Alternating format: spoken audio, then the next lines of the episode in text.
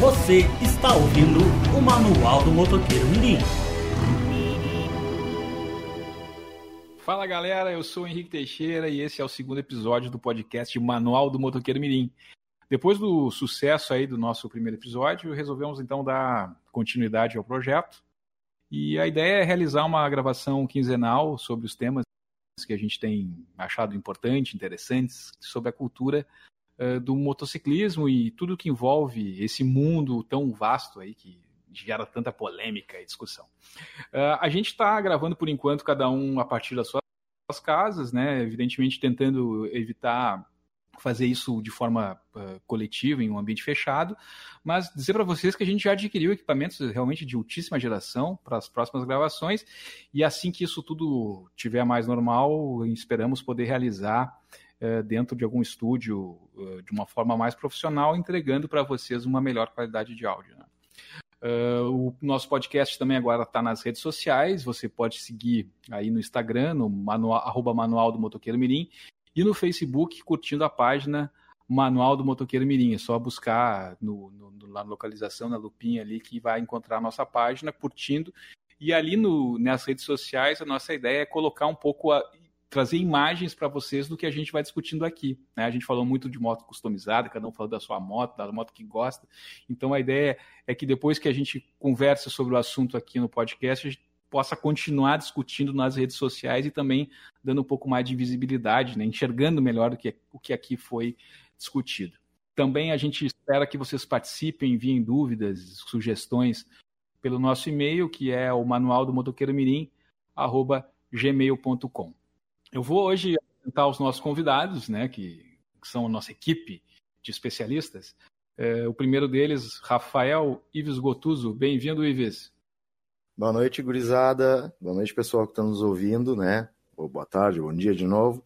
E, Henrique, uh, além disso, nossas páginas a gente vai estar tá postando algumas curiosidades sobre algumas motos também, né? Sobre o mundo motociclístico, falando sobre alguns temas relacionados para o pessoal, para manter o pessoal engajado aí, quem quer saber um pouco mais sobre a história das motos, coisas que a gente não pode comentar por não dar tempo aqui, né? Maravilha. O também está aqui com a gente hoje o Sandrinho Maravilha. Sandro Pereira, seja bem-vindo. Fala, galera. Sejam muito bem-vindos. grande prazer estar aí de novo com vocês. E vamos embora. Beleza. Também está aqui hoje o nosso grande customizador de motos rabo duro, Daniel Dalmas. E aí, Daniel, beleza? E aí, pessoal, só para lembrar, né? Scooter não é moto. Beleza, também está aqui o, o, o, nosso querido índio Ulisses da Costa, o cara que conhece tudo de cultura e músicas e cinema e tal. É um cara que nos ajuda muito a trazer, a engrandecer a cultura desse nosso podcast. Bem-vindo, Uli. Estamos aí para agregar sempre, né? E trazer um pouco mais de lucidez para essa gente também. Vamos e vamos que vamos. Beleza, também está aqui o cara que deu show no último podcast, foi, eu acho, o ponto mais comentado nas redes sociais, né? O nosso despachante, Cristiano Zagonel, bem-vindo. Ah, é, pois é. Diz, reza a lenda aí que eu monopolizei as atenções no último aí, então eu vou, vou ser mais um coadjuvante. Vou, vou tentar me controlar nesse daí. Ninguém disse que é pra te se controlar, pera aí. é, Até porque é a luz da gente, porque gente, ninguém conseguiu regularizar uma moto, né? O oráculo, né? É o oráculo do, da, da, da É a única experiência que a gente tem. É o mestre Yoda. Como diria, quem, quem não sabe ensina, quem sabe faz, né? Muito bom. Quem não sabe ensina. Boa.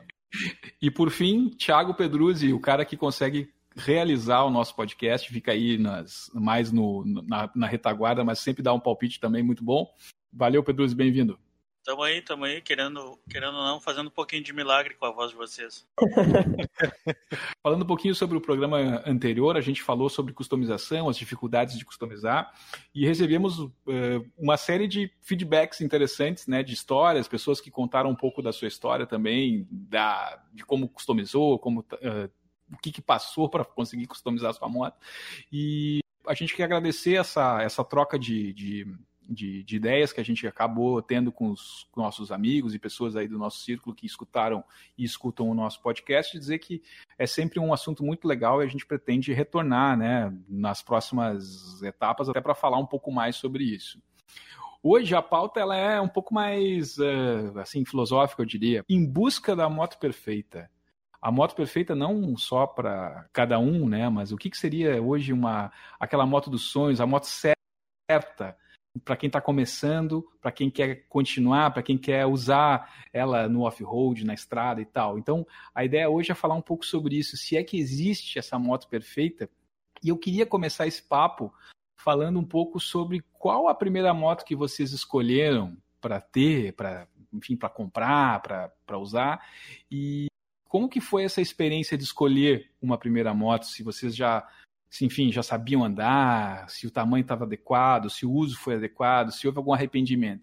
Então, vamos falar um pouco sobre isso, sobre como a gente escolhe a primeira moto, até para quem não tem. Uma das pessoas que me, me mandou mensagem sobre o podcast falou justamente sobre isso. Poxa, eu não, nem tenho moto, mas eu adorei, a, adoro a história fiquei muito interessado. Então, vamos falar um pouco sobre isso, sobre a primeira moto e qual a experiência de vocês em comprar e adquirir a primeira moto. Beleza, Henrique. Uh, eu acho que eu vou dividir em partes, né? Vamos dividir em partes, pelo menos agora, meu tópico eu vou dividir em algumas partes. Eu vou falar sobre a minha primeira moto, né?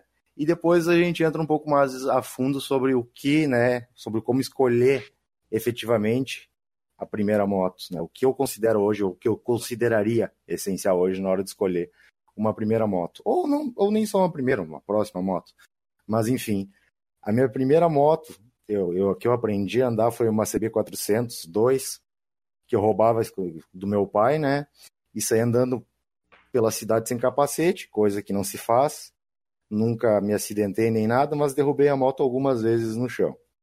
E aí, depois, com o tempo, eu fiquei mais velho, idade para ter carteira, eu fui lá, fiz minha carteira e comprei uma Boulevard 800. Fiquei com ela dois anos, mas não era o que eu queria. Depois eu posso entrar mais em detalhes, mas uh, eu comprei pelo visual e acabei me, me arrependendo. Em resumo, é isso, assim. Depois. É, um dia, um dia a gente vai contar a história toda dessa moto, né, pessoal? O que aconteceu com ela. Vamos. Merece um podcast só para contar essa história aí que já é folclore. Na verdade, a gente podia fazer um. A gente podia fazer o, o Histórias do Ives, né, cara? Uhum. Isso ia render, acho que três horas de podcast. Quadro, Não, isso vai ser um podcast separado, cara. em quatro isso. partes. Deixa eu mencionar um detalhe importantíssimo. Não é a história dessa moto, porque a história dela ainda não acabou. Hoje teve mais um capítulo dela. Né? Mas eu entro em detalhes com vocês depois. Mas tu ainda tem essa moto? Tá, tá na família, digamos assim. Tá na família. Tá. Eu tô ligado, enfim. Mais histórias, né, meu? Sempre. Nunca é. acaba. É que nem a minha CB. Essa nunca. E tu, Uli, como é que tu escolheu a primeira moto e qual foi a tua primeira moto?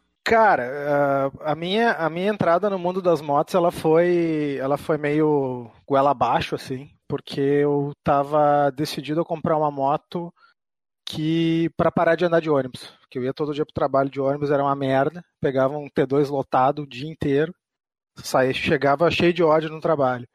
E cara, eu gostava, eu sempre gostei muito de moto mais antiga, mais retrô, e na minha escolha era uma CG 150, uma 125, uma YBR.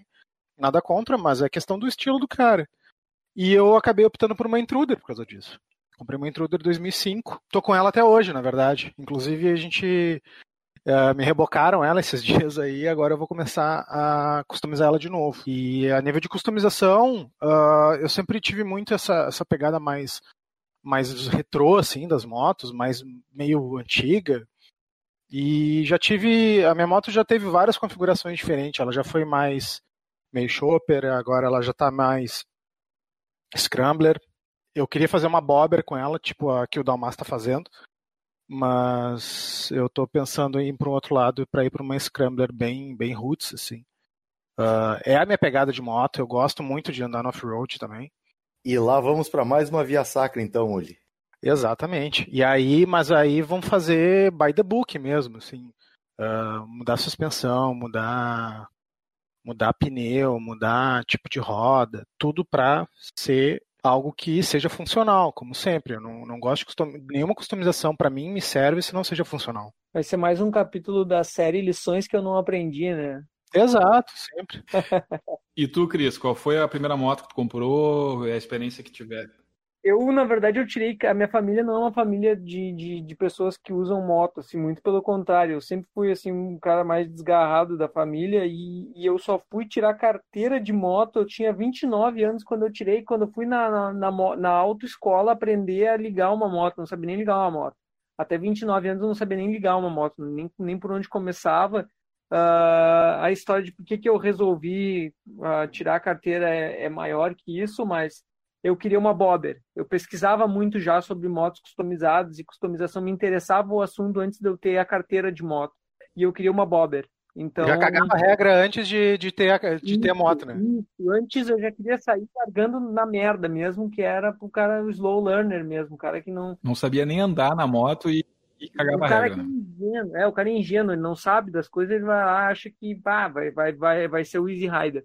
Mas o fato eu tirei a, a, a carteira aí com 29 anos eu comprei uma Virago. Então eu, eu aprendi na moto escola ali, né, com a 125, naquele circuitinho que não ensina nada para ninguém. E a minha primeira moto foi uma Virago 535, que eu fiz uma boa customização nela, mas ela não era a bobber que eu queria. Então eu comprei uma moto custom, foi uma moto custom de 500 cilindradas e para mim foi tranquilo assim, tirando o momento que eu tirei ela da concessionária assim, e parecia realmente assim que o cara nunca tinha andado de moto, mas ali até me deslocar até a minha casa já estava mais habituado assim.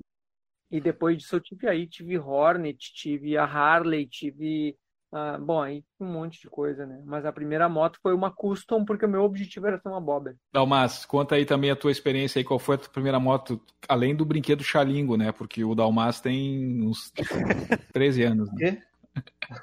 tipo, né? Então, a primeira moto assim, que eu andei, que eu dirigi, que eu pilotei, foi uma. aquela cinquentinha Jog. Então foi a primeira moto que eu andei, não era minha, obviamente, né? Daí depois, scooter mas... não é moto. Scooter Começou bem, é moto. de dois tempos, pelo menos, né? Mas, é, mas lembrando que scooter não é moto, né? Então, pela a moto que a primeira vez que eu dirigi, primeira moto que eu dirigi, moto de verdade, não scooter, foi uma FIM 150. Uma moto é uma bosta, né? Uma moto que ninguém conhece, eu acho, essa porra mas não era minha, né? Era da minha mãe, porque a família é toda de. O pessoal adora moto. E quando eu tive a oportunidade ali, quando eu fiz 18 anos, tinha, tinha uma grana, consegui comprar minha primeira moto, que foi uma Shadow 600. Então deu um passo bem maior Olha que a perna. Foi uma moto maravilhosa, não tive dificuldade nenhuma para pilotar, já estava acostumado assim, a dirigir motos. Só que foi um passo maior para a perna porque eu não tinha dinheiro para manter a porra da moto, né? Aliás, uns 600 cilindrados com piada de 18 anos. Então não tinha dinheiro para manter, demorei um tempo ali, tive que me desfazer dela, mas foi Fora uma... que era de um carburador, né, Dalmasi, e bebia mais que um era um Opala mais um Opala, era um Opala V8, né? Fazia 9 por litro quando muito. Mas isso é bem interessante a gente, desculpa interromper, Dalmas, mas é bem interessante a gente mencionar isso, até uma conversa que eu estava tendo com o Sandro outro dia, uh, sobre a questão de, de, tipo assim, tu vai realmente poder manter a moto que tu quer comprar, tua primeira moto ou a segunda moto, enfim, tu vai poder manter essa moto, porque uma coisa é tu ir lá, ter o dinheiro para comprar a moto, tá? Tem muita moto aí hoje que não custa tão caro, né? Mas a reposição de peças delas é altíssima, né? Tu vai, vai, tu vai levar na mecânica, a manutenção dela vai ser extremamente caro, né? Uma VMAX não é tão caro para te comprar hoje, mas vai conseguir uma peça de uma VMAX para te ver. É um casamento. Uma... É, a gente tem vários casos na turma aí de galera que comprou uma moto muito grande. Inclusive, o pessoal dando, dando dica, oh, meu, comprou uma menor e tal. E a galera acabou comprando uma maior e não segurou o rojão, né? Seja, seja pela mecânica ou seja pela consumo. Porque é complicado, né, cara? O cara dizer que, que consumo de moto não importa e manutenção não importa é porque não faz sentido. Todo mundo se importa, é dinheiro, né? É, mas vou, mas vou dizer, mas vou dizer uma, vou dizer uma coisa, né? Não me arrependo em nada. Faria de ah, novo claro que não. três vezes. Claro que não, né, cara? E os vamos ouvir agora o Sandro aí. E aí, Sandro? E a, e a, tua experiência qual é que foi? A primeira moto foi uma Intruder, porque desde muito antes eu já, já curtia moto e o estilo Café Racer. Estudava muito sobre Café Racer, ficava na internet vendo lá. Eu tive um, um, um problema de aceitação em casa. Um, um meu recente tinha morrido num acidente de moto, meio, meio complicado. Então era meio proibido na família. Mas eu, como eu trabalhava e tinha dinheiro e também dependia de ônibus, estava meio puto com aquilo. juntei tudo, fui lá, comprei uma moto, cheguei em casa com a moto. E, cara, foi uma experiência maravilhosa. Intrudinha, fiquei um pouco tempo com ela, mas aprendi muito sobre pilotagem e customização também. E tu, Pedrozi, qual é a tua experiência aí? Cara, pra mim, eu sempre gostei de moto, mas eu fui começar a dirigir moto mesmo mais velho. Mas eu sempre, eu sempre gostei de moto, sempre, sempre. Eu tinha um primo quando eu era bem piá, o meu primo morava com nós, eu andava de moto, ele tinha uma CG bolinha, bem antiga, uma 82, 83. E eu andava direto com ele, assim, sem minha mãe saber. Daí depois, mais além, assim, eu sempre gostei, sempre procurei moto, mas eu deixei depois, fui meio que nem o Zagonel, assim, uns 29 eu meio que fui lá, tirei minha carteira e aprendi a dirigir na autoescola. Já tinha comprado a moto, comprei uma Intruder também, 125. Já tinha comprado a moto antes de tirar a carteira. Daí eu deixei a moto guardada até conseguir tirar a carteira. Mentira, dei umas bandas, mas fazer de conta que não. E foi, foi isso peguei a moto, aprendi na autoescola lá, brincando de carrossel a tarde toda. Daí depois tirei a carteira e agora tô, tô aí. Faz uns seis anos que eu ando de moto, mais ou menos. É, eu também vou contar um pouco a minha história aqui. Uh, na minha família, todo mundo também gosta de moto e carro e tal. E, cara, minha mãe disse que só namorou meu pai porque ele tinha uma moto, sabe, sabe dessa história aí? E então, assim, a única vez que eu vi falar que moto atraiu mulher na minha vida e tal, porque sempre atrai um monte de homem, né? Exatamente. É, moto é imã de piroca, na verdade, né, cara? moto só chama atenção de homem e cachorro, cara. Exatamente. É, mas... O dia que um cara chegar para ti e dizer, ah, não, porque essa moto chama atenção da mulherada. Mentira. Quem Mentira. se atrai por moto é homem. É, então. Cachorro. Tem uma história muito boa que era aquela que a gente tá. Uh, a gente tem um bar aqui em Porto Alegre que a gente fazia churrasco no bar. A galera se reunia de moto. E um dia um dos guris pegou, acho que foi a tua moto, né, Ives? O Yuri, lembra? O Yuri pegou a minha, Sim. a Bobber. Ah, foi do Zagonel. Pegou a Bobber, saiu de moto para dar um rolê com a moto para ver como é que tava, voltou com um cara junto. o, cara, o cara me parou na sinaleira e queria saber aqui, meu, trocar uma ideia dessa moto aqui. É, pois é, então, assim, mas enfim, a minha mãe é um exemplo de quem se interessou e tal. Então temos aí um, um exemplo para uma, uma, exceção para confirmar a regra, né?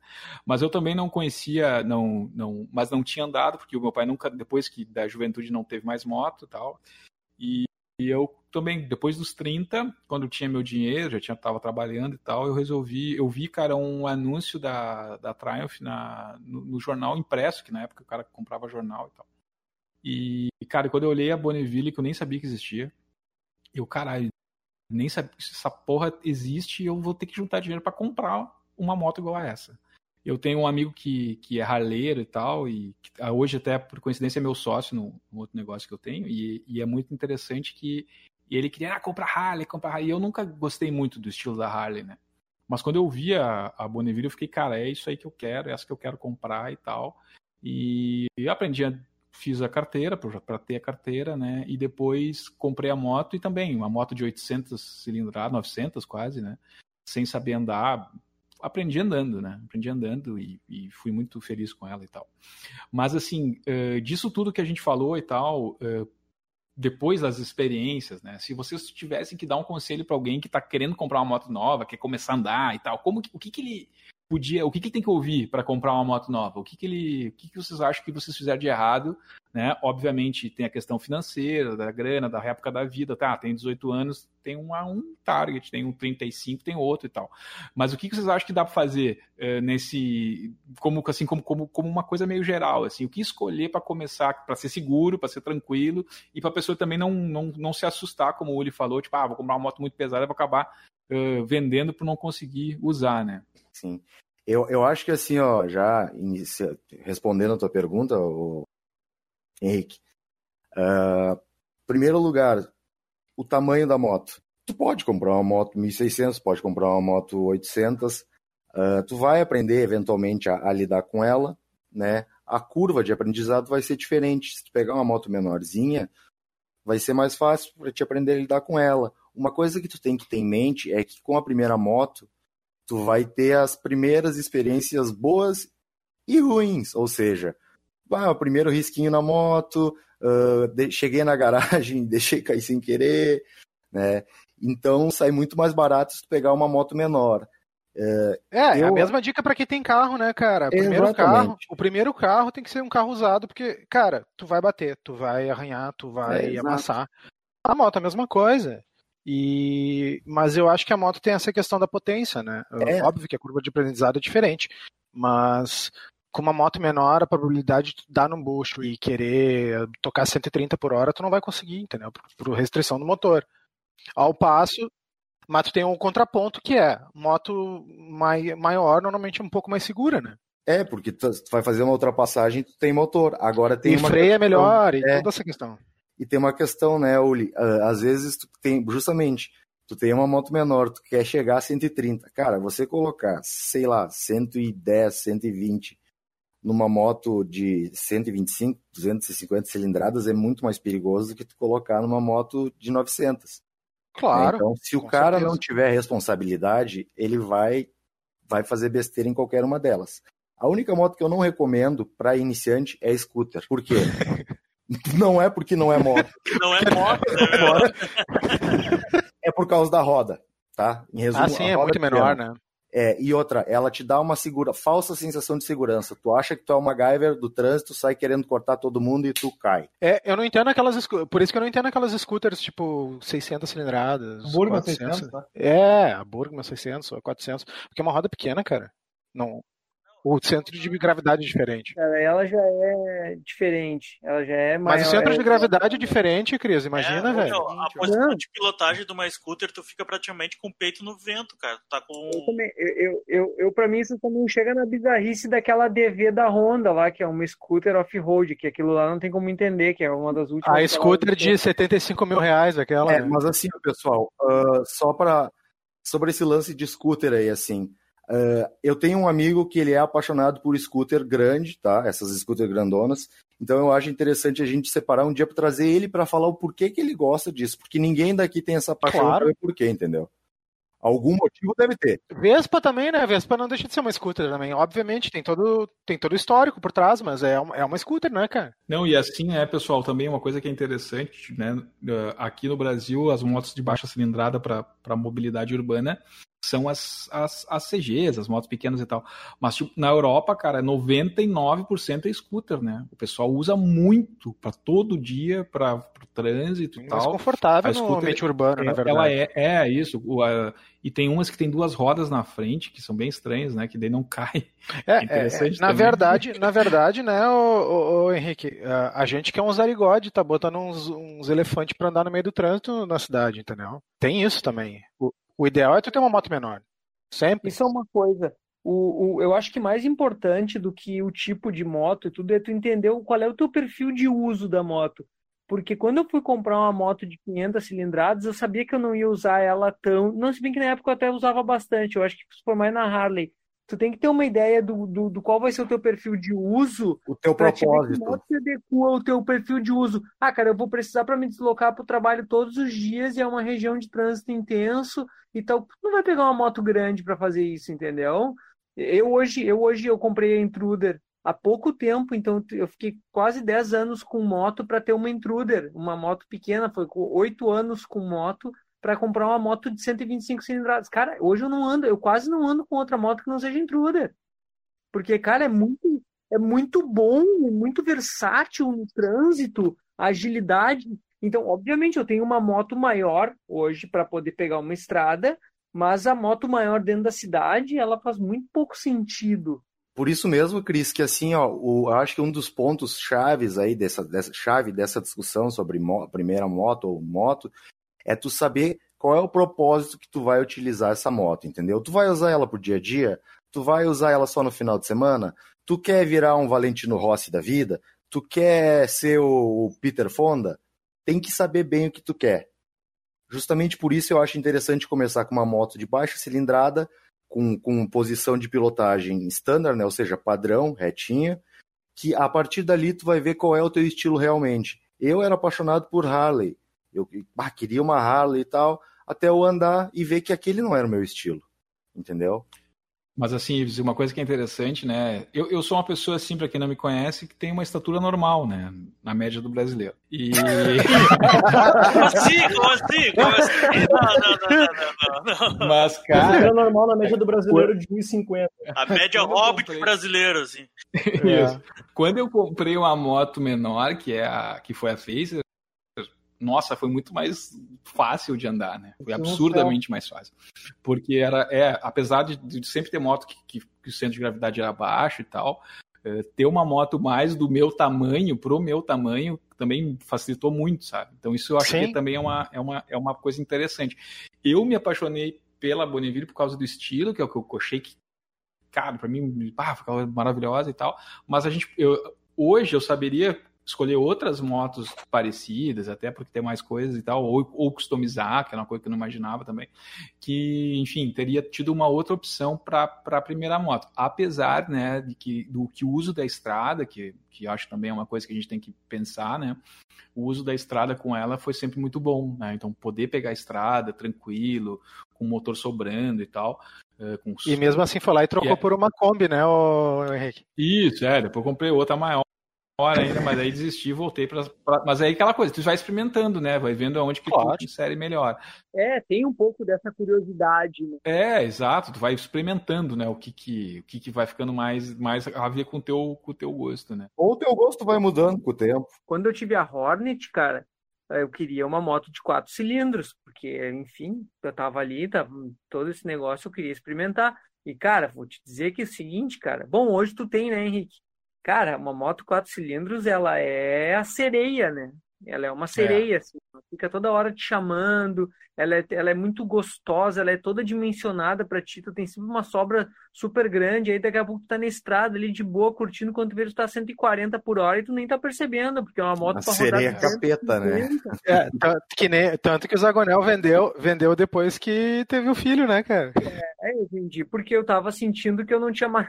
Eu achava que era um cara super maduro, mas, a... mas eu não tinha maturidade suficiente de... em cima da moto, assim. Então é, É, uma isso- coisa complicada. Isso é outro ponto que a gente, né, importante mencionar no nosso podcast, não só de hoje, mas sempre é respeitar a moto, independente do que for. Até uma scooter, tu tem que respeitar ela, conhecer bem. Se tu vai comprar uma moto hoje, tá? Ah, anda nela, conhece ela antes, sabe? Tipo, testa outros modelos, não compra só pelo visual, que foi, foi coisa que eu fiz e me arrependo. Eh, Estuda bastante sobre a moto antes de chegar e, tipo, ah, essa aqui mesmo, e sabe? Hoje eu não faria isso, isso eu me arrependo muito de ter feito. Mas tem, um- tem um negócio meio racional, né, também, de tu olhar assim, pá, essa que eu quero, e, me- e só se Tem. enxerga em cima daquela. É muito louco isso aí, né? Relação de motor, né? O cara tem uma relação com o motor, é que nem o meu irmão. O meu irmão é um cara dos V8. Ele é dojeiro, né? né? Ele com 17 anos comprou um Dodge Charger. O meu pai teve que buscar o carro porque meu irmão não podia dirigir.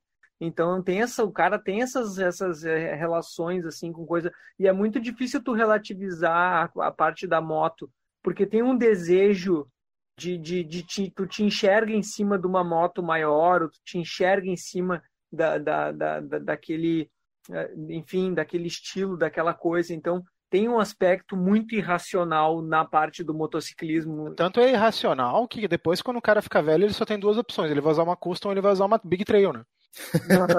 Não, é sério, cara, é sério. É, é o uso racional da moto. Então, Se tu vai ter uma moto pra estrada e tu vai andar final de semana, tu vai querer uma moto que tenha conforto, que tenha confiabilidade, que tu possa rodar muito com ela. O que, que tu vai comprar? Uma Big Trail ou uma custom porrada, entendeu? Mas deixa eu falar uma- agora, comentar uma coisa sobre primeira moto. Uma discussão que eu estava tendo com, com um amigo meu hoje. Eu comentei que esse seria o assunto do podcast. E ele pegou a primeira moto recentemente. Ele é, tirou a carteira, o irmão dele tem uma MT-07, então ele já tinha uma certa experiência em moto de média cilindrada e ele gostava de Harley, apaixonado por Harley, e foi lá e comprou uma Fat Boy, tá? uma moto de 1.600 e tantas cilindradas, pesada, e em, em Curitiba desceu até o sul, né? Respeitando a moto e coisa, porque era o que ele queria. A curva de aprendizado dele vai ser mais complicada? Vai. Mas ele tá super feliz com a moto e tá funcionando para ele.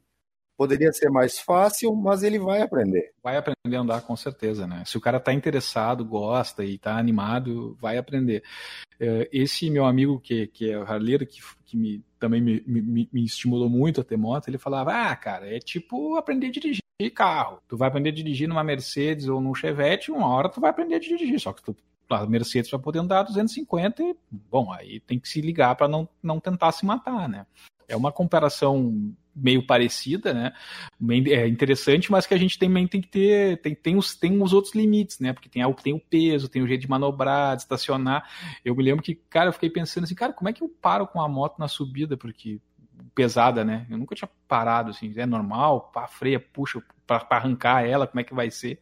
Porque na autoescola o cara anda só no, no plano, né? Então são, não aprende coisas, nada, né? É, e são coisas. É, a autoescola de moto é a pior coisa do mundo, né? É, é, é largar o cara na, na no, no, no... no turnaround.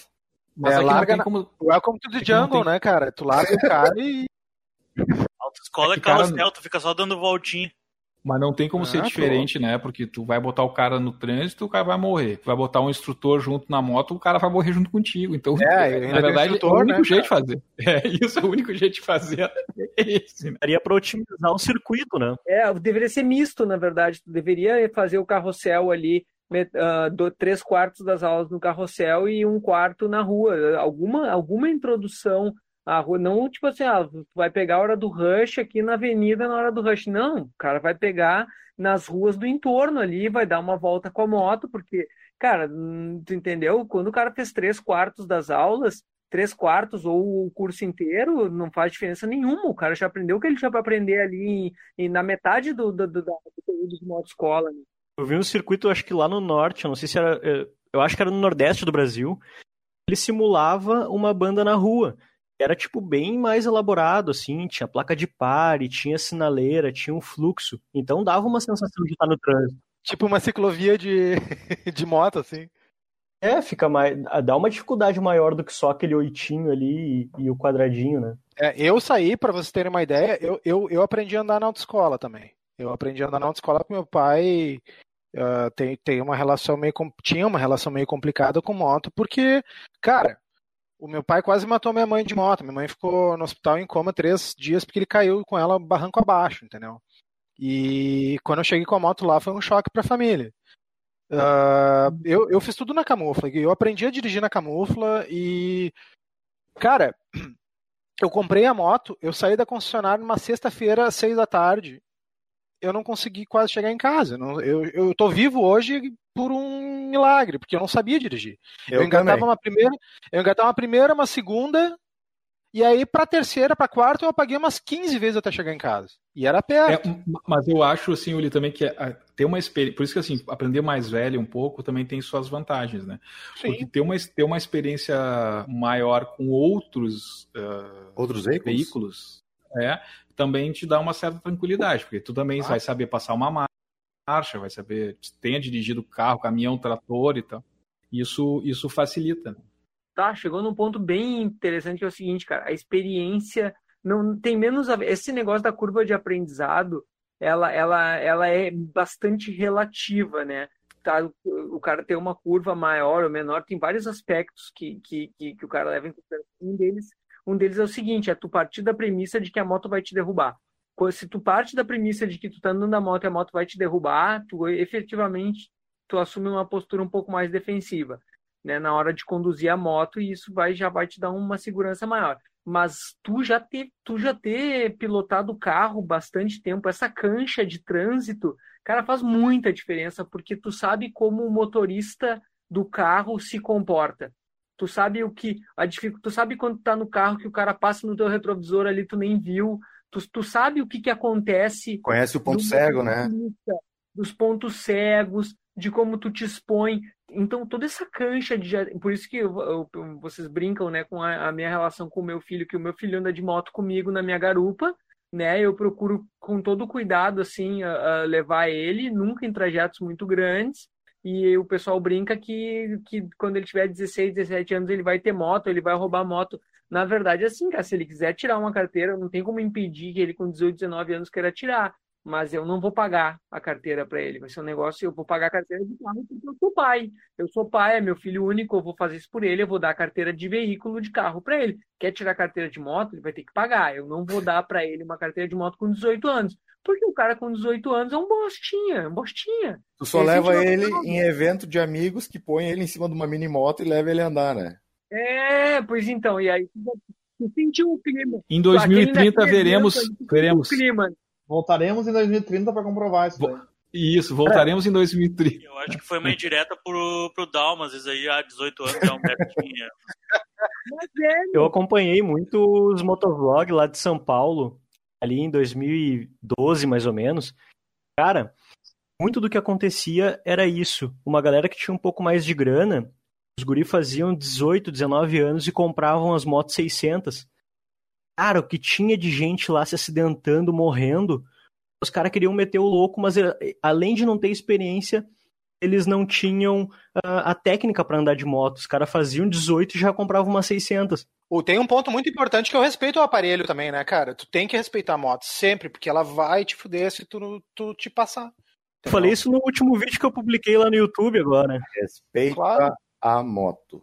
Respeito ao aparelho, cara. Sempre, Exatamente. sempre, sempre. Se qualquer coisa, moto, carro, avião, respeito. Não é uma relação de medo, entendeu? Mas é uma É relação de respeito, cara.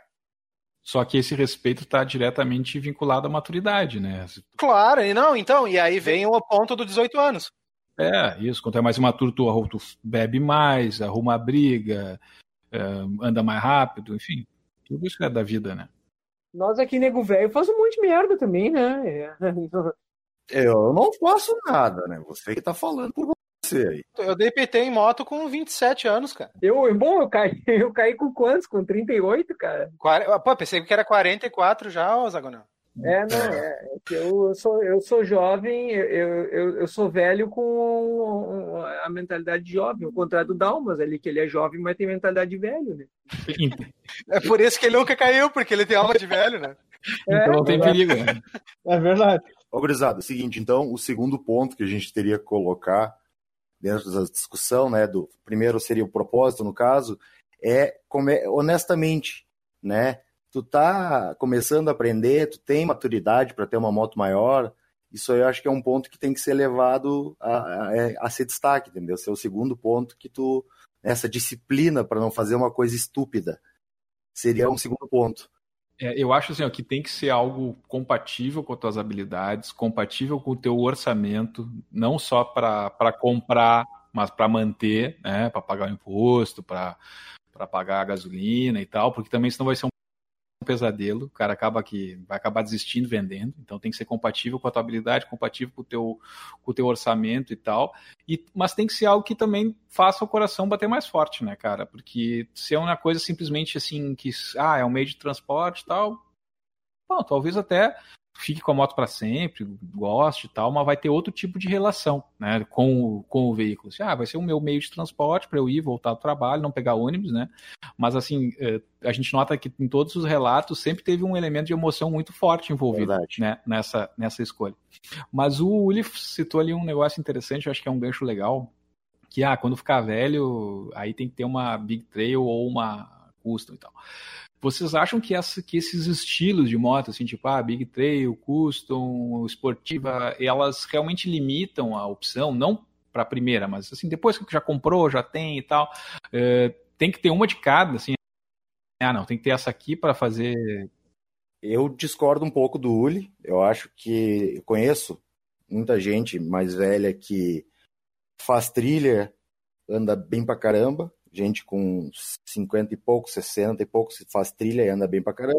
Trilha é outra categoria de moto, né? O... Não, claro, claro, claro. Mas eu digo assim. É um esporte, né, cara? Não, não chega Sim. nem a ser. é, eu digo é um moto pra rodar, rodar na cidade, rodar na estrada. Mas aí, assim, aí tem um- uns coroas que andam com esportiva, né? Ah, eu vejo muito coroa de. Poxa vida, como é que é o nome daquela grandona da Suzuki? V-Strom, Não, não, não, a esportiva, a Hayabusa. Abusa. Hayabusa. Impressionante como eu vejo o velho de Hayabusa. É um Fuca de moto, né, cara? Não, é porque, é porque a moto mais rápida era, por muito tempo, a moto mais rápida de E série. ela é feita. pesadíssima, né? Ela é uma moto extremamente confortável. É, ela foi a moto que quebrou a regra dos 300, né? Aqueles Isso. 299, 300, que era a regra de cavalheiros entre as mar- marcas, de não passar da velocidade X, de- acho que era 300 por hora, não sei agora corretamente a história, mas ela foi a primeira a quebrar essa barreira. Então ela tem uma. deixou a marca dela na história. Não de pista, né? É moto, Não, de, moto é de, de mercado. Isso, moto de mercado de consumidor normal. É, depois veio a H2, né? Da, da, da Kawasaki. que X14. é- A capa foi agora. X14. Mas a aí, ZX14 quebrou ela. Ah, voltando aquele só aquele último dois centavos daquele assunto da, da moto. Todo mundo que chega pra mim e pergunta, cara, que moto que eu, que eu que eu devo usar e eu quero comprar uma moto, a primeira moto. Cara, fazendo uma média de todo mundo, cara, uma moto 250, velho. Uma moto 250 por porque tu 250, 300 cilindradas, porque tu tem motor, tu tem um pouquinho de motor. Então assim, tu tem um pouco da emoção, e o- qual é a maior limitação quando tu tem uma moto de baixa cilindrada? Cara, eu quero, sei lá, eu quero ir pra praia. eu- fazer uma ultrapassagem. É, tu vai no desconforto, entendeu? Tu vai no desconforto do vento, porque o motor não, não é bom o suficiente pra tu estar confortável andando 80 por hora, 90 por hora numa freeway da vida. Esse foi o ponto que me fez comprar a Teneré, a 250. Claro, eu, claro, eu de Sandro. Porque off-road, assim, viajar, andar na cidade, ela é tranquilo, econômica e estrada, eu pego É, estrada de perfeito, boa cara. com ela. Pinga. Exato, é, é, é o mundo perfeito para quem tá começando. E outra, é, normalmente uma moto de, de 250 cilindradas ela é um pouco mais barata do que tu comprar uma de 800, 400, eh, enfim. Cara, é para mim eu acho que é, um, é, a, é a média ideal, assim. Aí se tu quiser tu vai conseguir dar uma Eu aceleradinha. concordo com o índio. Eu acho, eu, eu acho isso bem racional mesmo, cara. É um, é um, eu posso falar que eu tenho hoje uma 900 e uma 250 e pá, para o uso mais diário urbano, assim, a, a 250 é muito superior, muito superior. Tipo, é uma, algo muito mais racional do que ter uma moto grande. Não tenho, não tenho dúvida nenhuma, assim. Mas essa em questão em relação ao uso, que eu acho que é interessante também a gente falar um pouco. eh, o cara ter uma moto pequena e que se ele quiser ir a pequena, eu falo uma 125, né? Uma moto pequena, 100, se, se fosse o caso. Ele faz o que ele quiser. Ele pode ir até, até o Alasca, se ele quiser. Ele vai, tranquilo, porque tem gente que faz viagem a pé, né? Então, de moto, por menor que seja a moto, é mais fácil, né? E agora, é muito sofrido, né? Então, assim, Exato, é- exato. é- esse, esse, esse, essa distância entre o que é o, assim, o, o uso real e tal, e o que é a, a, a, já a aventura para se arrebentar e tal, aí já é outra história, porque a gente discutiu há algum tempo no nosso grupo um vídeo de um cidadão fazendo praticamente uma trilha no meio de um açude com a Hayabusa. Sim. Aí, pô, ah, fazer uma trilha com a Hayabusa. Dá, dá, dá, porque tu pode fazer uma trilha daqui a pouco com, com o chevette rebaixado, dá também. Só, claro, tu vai atolar, vai ter que puxar o chevette com o trator, mas tá, tu vai chegar A no outro é lado. tua. Agora, é, agora, agora, agora é um negócio meio irracional, né? Claro, é, mas a gente trouxe, acho que nesse assunto que a gente falou aquela, aquele dia, a gente discutiu sobre o Filipek, por exemplo, o cara da, do Moto Garage, do que tem o Vlog. Ele falou, cara, ah, me pergunta por que, que eu quis fazer ah, com uma XR 1200 a Transamazônica. Cara, porque HD é meu tipo de moto que eu gosto de andar. Vai ser sofrido? Vai, mas é a minha escolha, entendeu? Tem esse detalhe também. Eu já, eu já fui de 125 até Montevidéu. Nunca mais eu vou fazer isso na minha vida. Mas Cara, é experi- são experiências, entendeu? Se o cara tá disposto, ele vai fazer qualquer coisa. Ele pode pegar uma, uma, uma Cub e sair daqui e ir até o Alasca também. Vai chegar? Vai. A Cub, pra quem não sabe, é a Dream, né? A que foi lançada em 97. A, esti- é, né, a scooter foi a primeira scooter lançada pela Honda. Né, o cara lá, o Toshiro, não sei, não me lembro o nome do cara da Honda, foi lá na. O seu Honda. É, o seu Honda foi lá na Europa, viu a moto, viu as, as, as Vespas, viu as scooters e falou: Eu vou criar uma. E criou a Honda Cube, a moto mais vendida do mundo. Sim, o, o, é, o nome dele é E Honda. Ele também é lutador de sumô lá. Do... boa, boa, boa. Bom, eu acho que isso aí é um, é um resumo legal, né, pra gente é, conversar, porque pensar racionalmente também é algo que não, não, não dá para simplesmente desprezar, né? Não dá para simplesmente chegar e, ah, vou escolher só pelo coração, ficar devendo. Eu acho que isso é uma outra coisa importante, né, que para quem é mais jovem, assim, Uh, poxa, ficar com um financiamento gigantesco, pagando um juro do diabo e tal, pá, não é legal, sabe? Se der para economizar, comprar uma, vale mais a pena daqui a pouco comprar uma moto menor e ter menos menos dívida do que simplesmente ficar devendo e enfim, dormindo mal por conta do, do, do carnê no final do mês. Acho que isso também ajuda bastante. Até porque é lógico, né? Tipo, por exemplo, se você tem uma moto que te, né, ou tu já pagou ela, ou uma, tem uma, uma prestação menor, tu vai poder viajar mais, aproveitar mais, vai se preocupar menos se tu tiver que trocar uma peça, uma relação, entendeu? Então, tem a sua vantagem de ter uma motinha um pouco mais simples do que o teu desejo, né? Que às vezes vai ficar parado na tua garagem. A moto ideal vai muito do, do uso da pessoa também, né? A minha moto ideal hoje é uma Teneré, pelo meio termo, mas principalmente porque também eu gosto de fazer off-road. Se eu não fizesse off-road, talvez seria uma CB500, um motor bem flexível, econômica também, confortável para estrada e tal.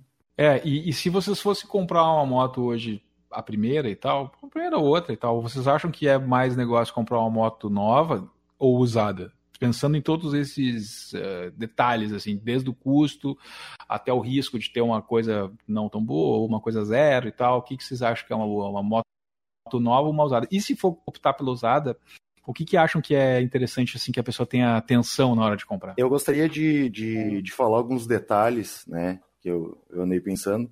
Primeiramente, eu, eu, eu acho interessante optar pela moto usada, pelos motivos que a gente falou antes, por cair coisa. Só que quando tu vai comprar uma moto usada, tem alguns itens que é importante, é essencial que tu verifique. É desses itens que eu gostaria de mencionar, entendeu?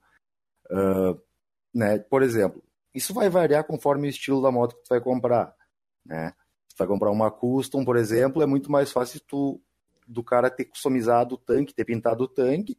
Agora já é estranho tu ir comprar uma Ninja 300 e o cara ter pintado o tanque da cor dele. Por que, que ele pintou esse tanque? Será que ele caiu? Tal, entendeu? É bom verificar se a relação da moto já foi trocada, como é que está essa relação, né? Uh, verificar, ver se está vazando óleo em algum lugar, né? Ver quanto tempo esse dono ficou com a moto, né? Uh, quando tu chegar no lugar para ver uma moto usada, né? Não, não, não pega e vê se a moto está quente, dê preferência para a moto estar tá fria para te ligar o motor da partida fria, porque aí tu vai saber se ela está dando partida legal, entendeu? E aquelas coisas mais óbvias, tipo verificar os arranhões nas extremidades, pedaleira, né, no sempre manete, manete, né, e, e outra coisa que é bem que o pessoal não olha muito, abre a tampa do tanque e vê como é que tá ali, vê se tem ferrugem, vê ah, se sabe. Né? Isso e o é... manicoto, cara, o manicoto, o manicoto. Do... o manicoto, porque às vezes o cara cai e ele troca só o manete da, do, do freio da embreagem, mas o manicoto tá, tá lixadinho ali, tu vai ver que vai, não tem como. A minha já tá toda fodida ali, eu, eu sei. eu olho, eu olho ali, eu já sei que eu tô, se, eu, se um dia eu ver uma moto igual a minha, eu vou saber o cara tomar uns tombos. E ô, Ives, um detalhe, um detalhe muito importante. Uh, negócio do óleo, se não for Harley, né? Porque Exatamente. Se for Harley, desconsidero. Ah, e tem outro ponto, né? Uh, um, um, ponto que eu esqueci de comentar nessa história toda. Anda com a moto, né? Pega e dá a volta com a moto, faz um test drive com a moto e não se atira na primeira que tu vê. Não acha que é a única que vai ter, né? E dê preferência para moto mais nova. Evita pegar uma moto mais antiga como primeira moto, porque vai ser uma via cruz. E fuja, e fuja da, do, dos anúncios raridade, filé, mosca branca, impecável, mosca branca. Essas palavras-chave, na verdade, o cara tem que fazer uma query reversa, né? É. E aí tu bota para não, não pegar esse tipo de anúncio. o mais importante é andar até perder. Andar. Ah, Essa vale a pena. Uma coisa que eu aprendi é sempre levar alguém junto. O cara não agir no impulso de pegar uma moto, de não deixar de ver alguma coisa, às vezes. E não precisa nem ser um mecânico, né, cara? Pode ser só um brother ali pra dizer, ó, oh, meu, segura aí. Exatamente. Dá uma olhada nos pneus, porque às vezes tu, o cara pode ver uma coisa que tu não vê, né? Dá uma olhada ver como é que tá o pneu, se o pneu foi trocado recentemente, se ele botou uma marca boa de pneu, aí tu vê, ah, o cara tá usando o mesmo pneu que o original, então ele, né, geralmente o pneu original ele é um pouco mais caro, então ele se importa com a moto. Maravilha. Pô, dicas, pô, acho que dá até para fazer um post no nosso nas nossas redes sociais com essas dicas do Ives categorizadas aí, ensinando Isso. a pessoa a escolher, hein? Isso é uma boa. Eu, eu tenho alguma experiência em motos. Detalhes importantes. Usadas. Em moto merda. Exatamente. tem algumas, tem algumas, né? Eu tenho algumas. Cara, tem mestrado nisso, tá louco. Então, assim, ó, eu, eu acho que um, uma conclusão legal, né, cara, que a moto boa é a moto que a gente tem, né? Que a gente consegue comprar, que a gente gosta, que, que a gente vai usar para os fins que, que a gente deseja, mas sempre que possível usar a cabeça na hora de escolher, mas né, pensar na moto como algo, enfim, né, um, um bem como qualquer outro, né? Tem que, tem que usar a racionalidade ali na hora de escolher, mas também sem muita regra. Hoje né? tem internet, meu, dá, uma, tem, dá para o cara pesquisar bastante no que, que É. ele quer, quais são os problemas mais, mais recorrentes de cada moto, de cada coisa, para que, que ela serve. Cara, tu tem o mundo inteiro no teu computador ou no teu celular, então não, não é Tá, desculpa, mas isso, sabe? isso aí não dá, né? Porque tem cara que acredita até que a Terra é plana eh, hoje em dia, né? Exatamente, velho. E a internet tá aí, né, meu? Isso é, é. Esse é outro problema, é. isso é algo bem importante. Tem que filtrar que, que tu vai usar de referência. Na dúvida, assiste o Manual do Motoqueiro Mirim, que tem umas dicas É. preciosas aí também. Né? Manda um e-mail pra nós lá que a gente ajuda vocês. Com certeza. Todas cientificamente comprovadas. Aqui é ciência, rapá. Dica foda, entra a vinheta do Ives. Esta é a Dica Foda da Semana. Bom, esse momento da dica foda é o momento de trazer um pouco de cultura para a continuidade da discussão ou do assunto de moto depois que você escutar o nosso podcast. É, a minha dica de hoje, pessoal, é um negócio meio diferente, é um PDF.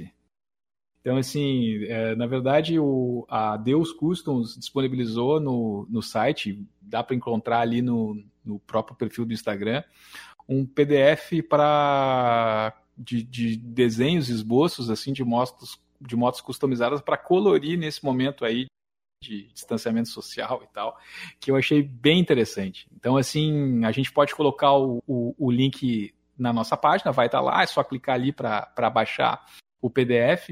E é interessante que dá para viajar muito nos, nos esquemas de cores, né, nas, nas libraries das, das motos. E eu, com o meu filho aqui, me diverti bastante. Ele encheu o saco mais rápido do que eu. Uma meia hora ali ele já não queria mais pintar e eu segui pintando e eu achei uma coisa bem legal. E dá para ter várias ideias aí de customização e como montar, enfim, cores junto e tal. E, e também É que uma nem- relaxada. É que nem aquele livrinho do Jardim Secreto, aquele que tem as mandalas pro cara pintar, né? É que realmente o, o Érico, né, que é o filho do Henrique, ele, ele tem um viés mais artístico para a música, assim, ele tem um dom mais para o negócio dele não é muito customização. é, não, ele, ele, ele, não, mas ele gosta de carro, cara, impressionante. Puxa vida, acho que vai ser aquele cara do carro rebaixado. É, só quer saber É carro. engraçado como desde pequeno tu vê assim o que que o cara vai, como ele gosta. Eu era louco por moto desde pequena, se bem que também eu, eu tenho meu pai que é outro do dói O Bino, o, Bino, o Bino vai estragar o Érico apresentando o Chevette pra ele. boa, boa. A minha dica foda da semana é um jogo que, vou ser bem honesto, ele não é ah, baita jogão, mas ele tá barato e dá para gastar um tempo ainda mais nessa quarentena. O nome do jogo é Road Redemption. Ele é como se fosse uma, é um tributo a Road Rash do, do Mega Drive. Eu não sei se tem para videogame, mas tem no Steam. É um jogo que basicamente tu pilota uma moto e dá porrada nos outros. Então Boa ele é, ele é bem, ele é um jogo independente, ainda tá, né, aquela fase meio embrionária, mas eu, eu tenho curtido ele nos últimos dias. Parecido com aquele, com aquele é, meio Top Gear genérico que foi feito aqui pelos gaúchos, aquele, mais ou menos naquela mesma pegada? Não, ele é mais, ele é mais legal. 3Dzinho, Então- assim. O legal é o elemento, né? Ele é bom. Ele é bom pra porrada. Tu, tu corre e dá porrada. Pô. Não basta aquele construtivo. Vou baixar pro meu filho agora. Ah, eu vou dar uma dica também. Ah, tem uma dica foda, eu vou botar o link no, na bio aí também do, do, do podcast. É um texto da Monja Cohen, a monja budista famosésima e tal, e ela fala sobre. ah, ela pilota moto, inclusive.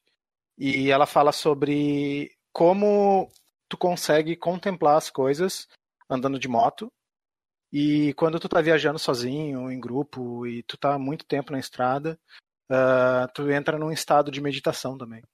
Isso é Olha verdade. só, Pode-. Pode, pode perceber que quando tu tá. ah, quando tu viaja sozinho, acho que é, é mais perceptível, porque aí quando vê do nada começa a vir pular pensamento na cabeça, um monte de coisa, tu começa a pensar um monte de coisa. Quando vê, tu tem uma epifania de algo que tu passou na tua vida, enfim. É, é, isso é meditação. São pensamentos que te correm ah, do teu core, né? De É. dentro. Tem alguns cenários que tu passa quando tu está fazendo uma viagem longa, assim. Eu lembro muito, a minha viagem mais marcante definitivamente foi com a TX Pra 650. Bahia. É, foi assim que eu entrava num cenário assim, meu Deus, que loucura isso aqui, sabe? Eu olhava pro lado, tu não via nada, e aqueles morros. e os- Então, é, é bem interessante isso, eu até quero dar uma conferida. É o estado de contemplação, na verdade, né? É, é só isso. Cara, isso é muito louco, né? Na verdade, putz, É. já é um gancho para até outro assunto de, de podcast, mas ah, como isso tem essa relação da moto, né? Eu, para mim, como o, o cara tá sempre de quando o cara vai de carro, ah, o cara tá sempre com outros estímulos, né? O fone, tem sempre alguém ali do lado, tu tem o carro, tu tá fechado, né? Quando tu tá na moto, tu não tem o enclausuramento do veículo. Eu ando sem nenhum tipo de fone, então é só o barulho do motor e a estrada e o foco é todo naquilo e é louco isso como isso te, te realmente tu entra no é, é bem é bem E aguça os sentidos, né? Ele, tra- ele, a moto É. ela brinca muito com teus sentidos. Tem a vibração do motor, tu tem a resposta, o- tu tem o, sentido da resposta, tu tem o, o- a vibração, tu tem o olfato que é, é incrível, né? Lembra aquela vez que a gente estava andando no, em Caxias, Sim, o cheiro da uva. o cheiro da uva na- nos Ah, é Cara, incrível. Sentir o cheiro E da natureza. o vento, tudo, sabe? Ah, tu sente a umidade da rua. O surf é uma coisa que também leva a isso, porque o cara fica. O, surf é uma, uma grande espera, né? O cara tá sentado no mar lá em cima da prancha esperando vir a onda. E quando Aí tu tá esperando, tu não tem nada para fazer a não ser esperar. Então tu fica ali naquela imensidão do mar ali boiando, é uma sensação muito louca assim. Eu eu eu eu, eu, eu digo sempre que eu posso entrar no mar se eu não pegar uma onda, tá tranquilo, porque só do cara ficar ali naquele momento é bem é bem legal assim. Boa. Dá para fazer um programa específico sobre isso, né? Sobre as viagens e as sensações que despertam uma viagem longa e tal. Acho que seria bem legal. E vou dar uma. eu Vou dar uma dica aí, então, que já que a gente tá falando da primeira moto, né? Falar do primeiro filme aí, que todo mundo de moto já. que tem moto, provavelmente já viu. Foi o primeiro filme Easy Rider, né? Tu não viu que tem uma moto, é bom ver. Sem destino. Sem Destino, né? Easy Rider, Sem Destino é um, é um filme legal, antigo pra caralho. Interessante aí da época do, do Zagonel. O Zagonel já tem seus 30 anos. Então, é um bom filme pra ver, bem legal. é, mas é. Todo mundo já viu, né? O Zagonel foi na premiere desse filme. E, no entanto, a dica tá vindo do Dalmas, que é o cara mais novo aí, mas que tem esse espírito de velho aí, né? Que foi lá na década de 70 buscar a dica, né? Não, o, o legal desse filme, assim, só uma, uma curiosidade, né? A trilha sonora desse filme é Born to Be Wild, que é uma música que é associada a tudo. Tu vai em qualquer evento motociclístico, vai estar tocando em algum lugar, em algum momento, Born to Be Wild. Junto com Creedence. É, isso, isso, isso dá para fazer uma outra discussão sobre esse assunto. Trilha sonora sobre, no mundo da moto. sobre cultura. Exatamente. Fazer o, fazer o, fazer o set, o, como é que é o, a lista, né, ali do O Spotify. soundtrack. Isso. Playlist Só- de, mas tem que- evento. Mas eu vou falar pra vocês, eu vou confessar, eu gosto de Born to Be Wild. Aquela música é boa. É boa. Ela deixa o cara com vontade de andar de moto. E, bom, eu acho que era isso, então, pessoal, assim, ó, eu, agora o último quadro, tá, que é um quadro novo que vocês nem sabem ainda, é o momento do cumprimento biker. Assim, ó, é que, e o que que é isso? Você pode mandar um abraço pra alguém que pediu, tá, mas não adianta pedir, ah, me manda um abraço, não, tem que pedir o cumprimento biker. Quem não sabe o que é o cumprimento biker, é aquele momento da estrada que você baixa o seu bracinho, assim, abre um- a sua, os seus dois dedos em V, para a moto que vem na frente. E então, assim, o nosso cumprimento de hoje vai para o nosso amigo Vinícius Freitas aí, que, que acompanha, que é do nosso grupo, está sempre junto com a gente e pediu para ser para receber esse- essa menção. E também para o Thiago Winkler, que nos deu aí eh, bastante apoio nessa iniciativa, que certamente vai participar aí da nossa, das nossas próximas reuniões. Valeu aí todo mundo. Até a próxima, já é. Valeu, galera. Você ouviu o Manual do Motoqueiro Mirim.